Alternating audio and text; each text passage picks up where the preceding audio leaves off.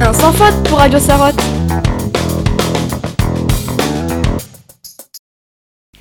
Guten Tag, bonjour chers auditeurs. J'espère que vous vous portez bien malgré la pandémie. Aujourd'hui, je vais vous parler du système scolaire allemand. En effet, je suis partie trois mois en Allemagne, dans la région Nordrhein-Westfalen, à l'occasion du programme d'échange Brigitte Sauzé. Durant ce séjour, j'ai vécu avec ma correspondante et sa famille.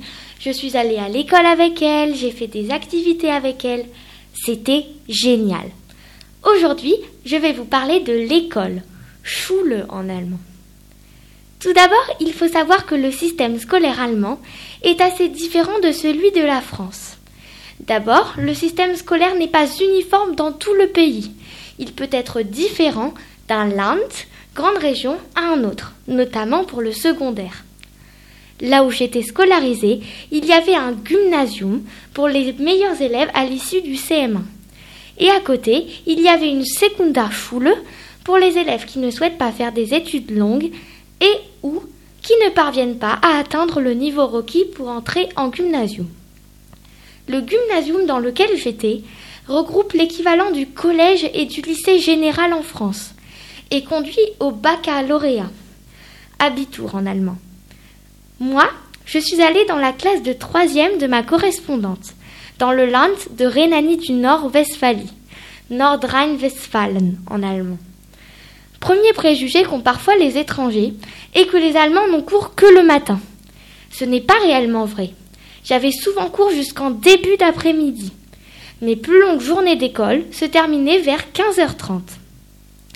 Ensuite, dans le gymnasium où je suis allée, les élèves gardent le même groupe de classe du CM2 jusqu'en 3e. Il y a donc un très bon esprit de classe et les élèves s'entraident. Enfin, dans le gymnasium où j'étais, l'école repose beaucoup sur la confiance.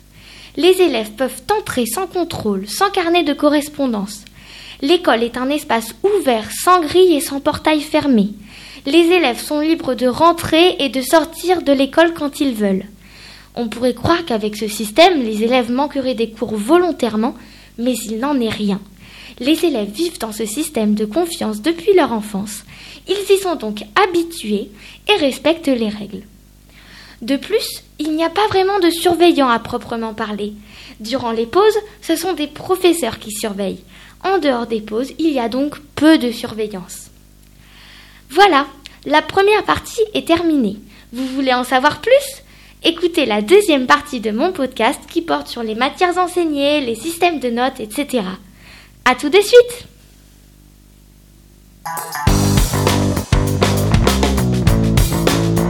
Un sans faute pour Radio Sarotte.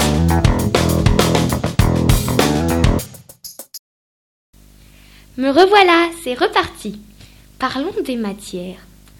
En Allemagne, ils ont des matières que nous n'avons pas en France au collège.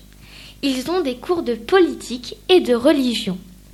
En politique, contrairement à ce que vous pourriez penser, nous ne parlions pas des hommes politiques actuels. Bien au contraire.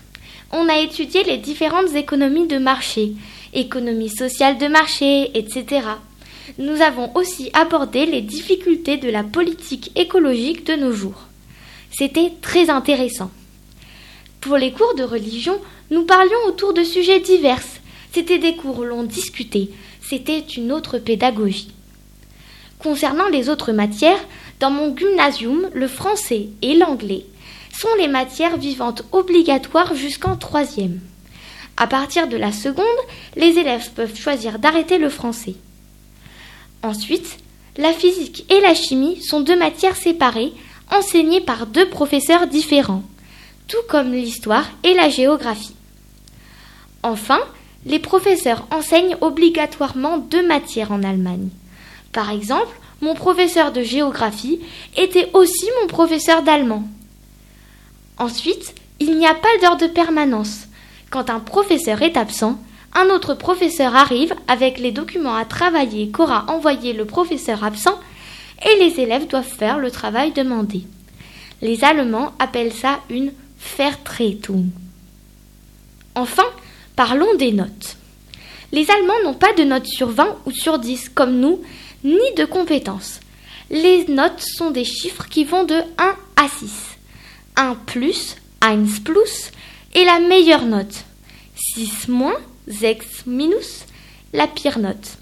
La note 1, c'est très bien, sehr gut en allemand. 2, c'est bien, gut.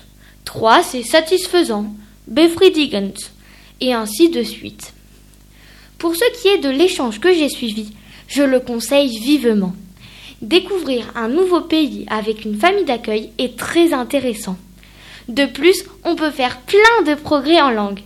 Moi, j'ai bénéficié du programme Brigitte Sauzé, qui consiste à partir trois mois en Allemagne. Ce programme n'existe que pour l'Allemagne, mais si vous voulez faire un échange dans un autre pays, vous pouvez vous renseigner sur les programmes d'échange existants. Voilà, j'espère que je vous aurai fait découvrir un autre système éducatif. Je vous donne rendez-vous pour un prochain podcast. Bis nächsten Podcast. À bientôt. Bis bald.